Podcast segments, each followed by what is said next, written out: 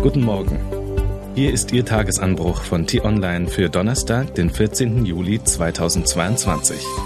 Was heute wichtig ist. Konflikt mit dem Westen. So wird Putin gewinnen. Im Konflikt mit Russland lassen sich westliche Politiker vor allem von moralischer Entrüstung leiten. Das ist ein folgenschwerer Fehler. Geschrieben von T-Online-Chefredakteur Florian Harms. Am Mikrofon heute Benjamin Stegler. Idealismus ist schön, aber Realismus ist oft praktikabler. Auch in der Politik. Wer sich von hehren Visionen leiten lässt, verhakt sich oft schnell in den Fallstricken des Alltagsgeschäfts. Pragmatische Kompromisse zu schmieden fällt schwerer, wenn man stets von hoher Warte auf die Dinge blickt. Das kann gravierende Folgen haben und es kann Politiker in Bredouille bringen, erst recht in internationalen Krisen. Im Hinblick auf den Ukraine-Krieg argumentieren westliche Politiker fast ausnahmslos moralisch. Russlands Angriffskrieg ist ein Verbrechen. Putin ist böse, also muss man ihn bekämpfen, bestrafen, sanktionieren. Menschlich und faktisch ist das vollkommen richtig. Aber politisch ist es zu wenig, um am Ende erfolgreich zu sein. Diplomatische Initiativen müssten die Waffenlieferungen für die Ukraine und die Sanktionen gegen Russland flankieren. Es gibt sie aber bis heute nicht.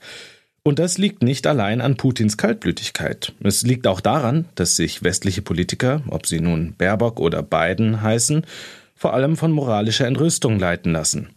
Deshalb verstrickt sich auch Deutschland immer weiter in den Konflikt, leidet nun unter einem Gasnotstand und zittert vor dem Herbst.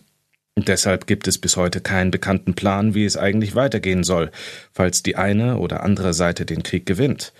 Was wollen EU und NATO tun, falls Russland die eroberten Gebiete allesamt annektiert und, unterstützt von China, Indien, Indonesien, Brasilien, irgendwann auf die internationale Bühne zurückdrängt? Oder wie wollen sie mit einem erschütterten Kreml-Regime umgehen, falls die russische Armee dank westlicher Waffen für die Ukraine den Krieg doch noch verliert? Wie wollen Scholz, Macron und Co. sich auf dem G20-Gipfel Mitte November verhalten, wenn sie dort auf Putin treffen?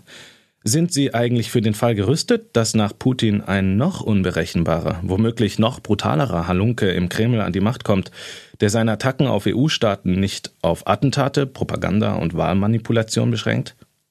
Im russischen Staatsfernsehen kann man jeden Abend die wildesten Pläne verfolgen. Extremistische Kommentatoren schwadronieren dort unter großem Applaus über einen Atomangriff auf den verweichlichten Westen und proklamieren ein russisches Großreich von Sibirien bis an den Atlantik.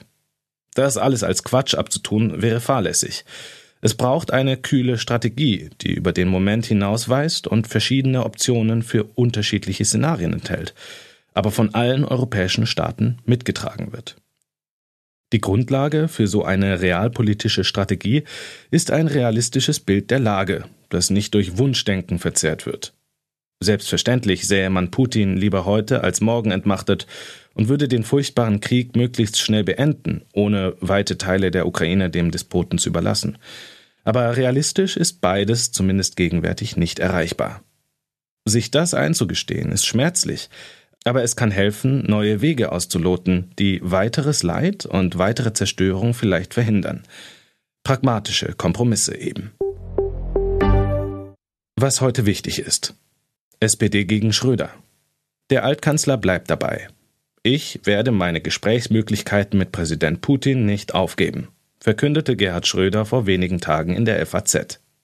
Außerdem stellte er den Nutzen von Waffenlieferungen an die Ukraine in Frage und warb für eine diplomatische Lösung im russischen Angriffskrieg. Womöglich gar mit ihm als Vermittler?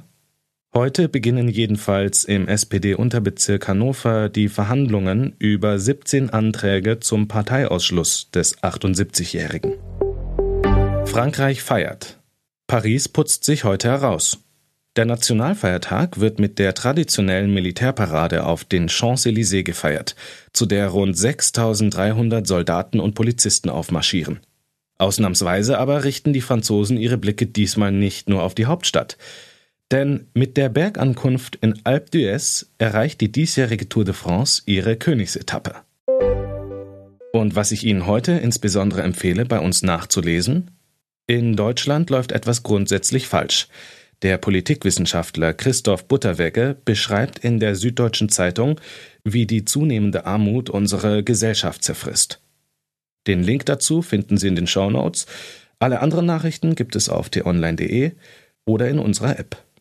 Das war der T-Online-Tagesanbruch, produziert vom Podcast Radio Detektor FM. Immer um kurz nach sechs am Morgen zum Start in den Tag, auch am Wochenende.